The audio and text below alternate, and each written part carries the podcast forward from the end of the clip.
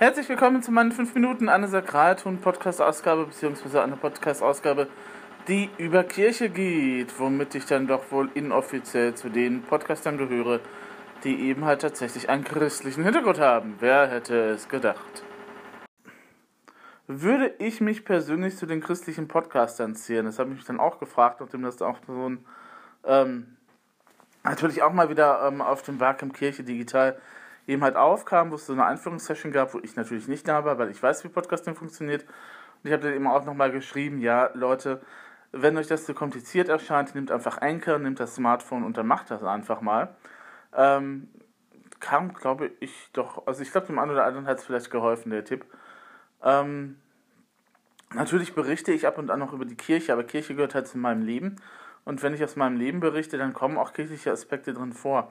Aber es ist jetzt nicht so, dass ich dann eben halt äh, irgendwie ein Vikar in Ausbildung wäre oder irgendwie ein Pfarrer wäre und dann eben halt versuchen würde, theologische Grundfragen mit euch zu erörtern. Dazu fehlt mir einfach teilweise das Wissen und teilweise denke ich auch, ist das wirklich total unspannend, ob dann jetzt wirklich alle Paulusbriefe von Paulus geschrieben worden sind oder wie der eben halt, äh, wer das äh, Johannes-Evangelium wirklich jetzt geschrieben hat oder so das ist ja dann doch eher was, wo eine bestimmte Zielgruppe sich dafür ansprechend führt. Und es gibt auf YouTube ja zum Beispiel Jana Glaubt oder Hanna Glaubt oder sowas, ähm, wo ich sagen muss, ich fühle mich davon nicht unbedingt so angesprochen. Und vor einiger Zeit gab es ja dann auch einen Artikel in der FAZ, leider hinter der Paywall, ähm, wo man eben halt äh, tatsächlich vermutlich drüber nachgedacht hat, ähm, dass es eben halt sehr, dass es eben halt christliche Podcaster auch gibt auf YouTube.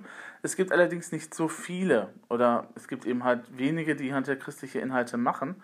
Und das Großteil ist ja tatsächlich Atheisten oder eben halt Agnostiker. Das ist jetzt auch nicht schlimm. Ähm, natürlich ist es nicht schlimm, weil nicht jeder eben halt mit Kirche verbunden ist, ist klar.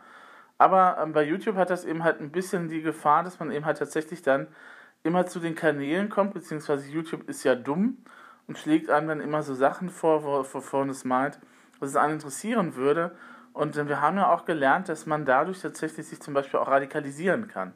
Das kann man bei Kirchen natürlich auch, weil es eine Menge von sehr rechts, äh, naja, nicht rechts, extrem fundamentalistisch, sagen wir es mal so, ist besser, fundamentalistischen äh, Ideologien auch im Christentum gibt, die dann halt natürlich diese Chance nutzen und sich dann halt präsentieren. Und wenn du eben halt nur sehr wenige Blogger hast, die aus der normalen Amtskirche kommen oder die eben halt die Ideale der Amtskirche eben halt vertreten und überwiegend Blogger hast, die eben halt sehr fundamentalistische Ansichten vertreten, äh, zum Thema äh, Homosexualität dann sagen, ja, das ist alles böse und das hat Gott gar nicht gewollt. Oder auch ähm, Schwangerschaftsabbruch, oh Gott, das kann man doch nicht machen. Und äh, dann eben halt auch Werte vermittelt, die dann halt sehr fundamentalistisch sind, dann ist es natürlich schade, dass es eben halt Leute gibt, die da nicht vertreten sind, sagen wir es so. Aber wie gesagt, ich bin da, mit YouTube habe ich eben mein, mein Problem.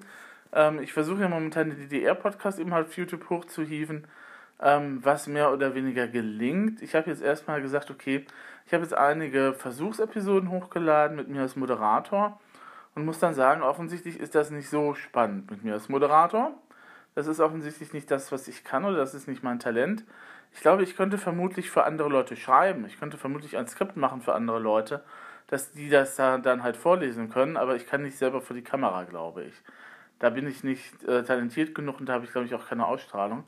Ähm, deswegen ist es jetzt erstmal so, dass ich den EDR-Podcast einmal im Audioformat aufnehme und dann gibt es eben halt entweder ein Standbild oder es gibt mehrere Bilder, die halt zum Themengebiet halt dann passen. Das ist ja dann eben auch ganz schön, wenn man dann halt so eine kleine Liga-Show hat, die dann eben halt abwächst. Und äh, ich glaube auch nicht, dass die Leute tatsächlich die ganze Zeit dann eben halt bei solchen äh, Podcasts, die es ja dann auch zu sehen gibt, dann tatsächlich die ganze Zeit aufs Fernsehbild starren, sondern die werden vermutlich auch nebenbei nochmal andere Sachen machen. Aber na gut, ähm, geh dahin, wo die Leute sind.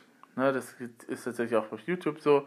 Ähm, ich habe überlegt, bei Instagram was zu machen, aber Instagram habe ich mir gedacht, okay, das ist vielleicht nicht der richtige Ort eben halt für Digitalisierungsthemen. Und deswegen bleiben wir eben halt bei Facebook mit der Gruppe. Fanpage habe ich angelegt für IDR, das auf jeden Fall, die müsste ich auch nochmal gucken, dass ich die ein bisschen mehr befülle, damit wir ein bisschen Fahrt aufkommt, weil nicht jeder unbedingt in der Gruppe, in der Gruppe eben halt aktiv sein möchte. Und ähm, dann müssen wir halt mal gucken, wie wir das nochmal weiterentwickeln. Wir wollen es ja eigentlich auch mehr in eine Richtung von so einem Magazin eher halt entwickeln. Ähm, ob das gelingt, das ist dann noch die andere Frage, weil dann müsste vor allem ich eben halt auch längere Beiträge schreiben. Momentan ist es ja so, beim IDR-Podcast ähm, ist es so, dass ich da tatsächlich auch kein Skript habe. Ich labere frei von der Leber weg, aber da ich schon einige Erfahrungen im Podcasting habe, ist das Ganze, glaube ich, gar nicht mal so schlimm, wenn es ein Laber-Podcast ist. Beziehungsweise, wenn man sich Le News anguckt oder von Le Floyd oder anderen Formate, äh, wie von den äh, Spacewalks, dann eben halt, die machen das ja auch so, auch wenn sie News rezensieren, dann äh, haben die tatsächlich eben halt, ähm, ich glaube, die Spacewalks haben tatsächlich kein Skript. Äh, bei Le Floyd kann ich mir das nochmal vorstellen, dass er da durchaus sich nochmal hinsetzt und wenigstens annähernd notiert, was er sagen möchte, oder stichwortartig. Das tue ich zwar auch, aber das tue ich eher im Kopf und schreibe das nicht nieder äh, und mache dann eben halt tatsächlich meistens einen Durchlauf und äh, wenn der gut geworden ist, nehmen wir den und wenn der One-Take eben halt nicht gut gelungen ist, dann nehme ich einen anderen Take drauf. Also ich mache keine verschiedenen Takes, die man eben halt dann nochmal schnipseln könnte oder so. Könnte man nochmal überlegen, aber das ist eine andere Strategie. Und ähm, ich fühle mich da auch nicht so ganz wohl, wenn ich dann eben halt irgendwelche Jump Cuts eben halt in den Videosound schneiden muss.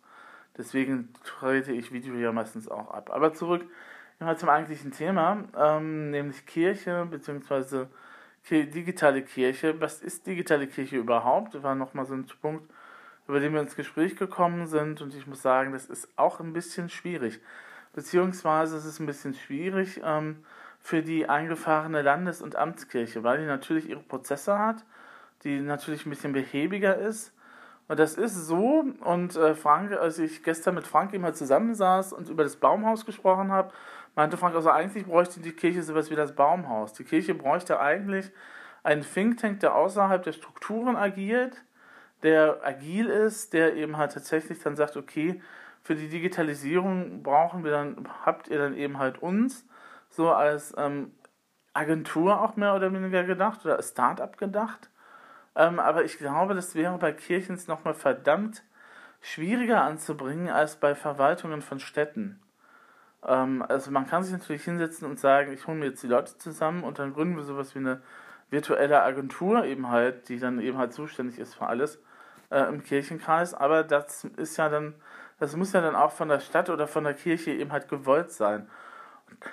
da habe ich so meine Zweifel, ob da wirklich eben halt Leute sagen, ja, wir machen das jetzt und wir probieren das mal aus, oder ob da nicht mehr ist, so, ja, dieses digitale Kram, ähm, das wird jetzt so, da gießen wir den alten Wein in neue Schläuche und machen das, was wir eben halt analog schon verkackt haben, dann auch nochmal digital.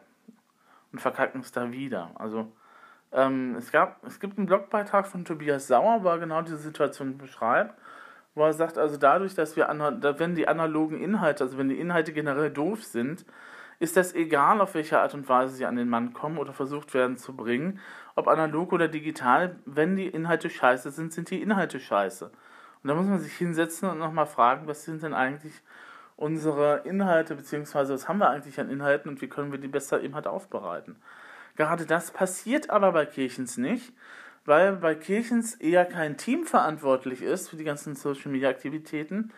Ähm, vielleicht so zwei oder drei Mitarbeiter, aber meistens in der Regel ist es ja einer, der dann auch gleichzeitig noch die Webseite betreuen darf oder eben halt sonst nochmal digital verankert ist.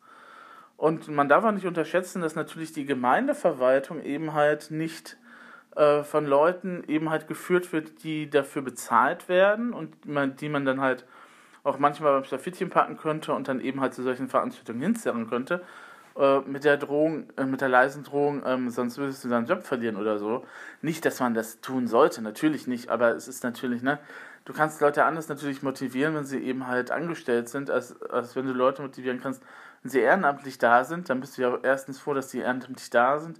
Und zweitens möchtest du die auch nicht unbedingt verlieren. Und deswegen sind bestimmte Sachen eben halt beim ehrenamtlicher, in einer ehrenamtlichen Verwaltung schwieriger. Deswegen wäre ich ja auch dafür, dass wir als, als protestantische Kirche, so sehr wir auch diesem Grundsatz verhaftet sind, dass wir von unten nach oben in der E-Kirche organisiert sind, dann nochmal drüber nachdenken, ob wir nicht, weil im Grunde genommen ist es ja tatsächlich auch so, wenn du einmal Presbyter, als Presbyter gewählt bist, dann äh, kannst du halt, dann kannst du zwar ausscheiden, wenn du irgendwie Mist machst, aber die meisten Leute machen das ja nicht. Und die meisten Leute werden ja immer und immer wieder gewählt. Also wir haben ja nicht so diese Fluktuation oder das, was eben halt als Idealbild vorstellen war, dass jemand sagt, okay, ähm, dass wir sagen, okay, diese Leute sind halt nur für Jahre im Amt und danach gibt es neue Leute mit neuen Ideen, sondern es ist ja so, dass diese alten Ideen eben halt durchgezogen werden, mehr oder weniger. Und dann könnte man sich das auch überlegen, ob man das nicht komplett eben halt so macht, dass dann eben halt derjenige tatsächlich hauptamtlich eben halt ist, anstatt ehrenamtlich, ne? Weil äh, er ist ja sowieso da. Und wenn man dann äh, überlegt, was es noch für Ausschüsse gibt, die dann eben halt äh, nochmal zu betreuen sind und so weiter und so fort. Und es gibt ja Ausschüsse tatsächlich, in denen du so als Kirchenmitglied arbeiten kannst, aber es gibt einige, wo du eben halt auch Presbyter sein musst. So ist das. Wie gesagt, ähm, das mit der digitalen Revolution ist halt so, dass sie uns, äh, wenn wir dann nicht aufpassen, dann überrollt sie uns. Wenn wir dann nicht aufpassen, dann überrollt uns auch die Technik, so gut und nützlich die moderne Technik auch ist. Und so nach und nach entdecken die Gemeinden, oh, wir haben auch, es gibt auch Instagram, äh, da können wir jetzt auch nochmal machen, was machen. Oder wo die Gemeinden denken, okay, wir brauchen jetzt eine eigene App oder sowas. Ähm, das es natürlich und äh, ja, Stichwort Gemeindebrief gestalten oder sowas, da gibt es natürlich auch Hilfsmittel, die von der Kirche digital zur Verfügung gestellt werden und so weiter und so fort. Aber letzten Endes äh, muss man dann überlegen, was soll denn da rein? Wo ist unsere Zielgruppe? Wen möchten wir dieses Mal ansprechen?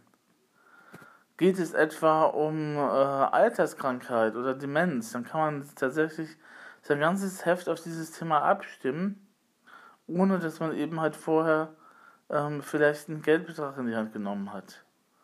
Ähm, ja, das ist dann eben halt so das, was ich sagen wollte und deswegen beenden wir jetzt den Podcast an dieser Stelle. Gehabt euch wohl.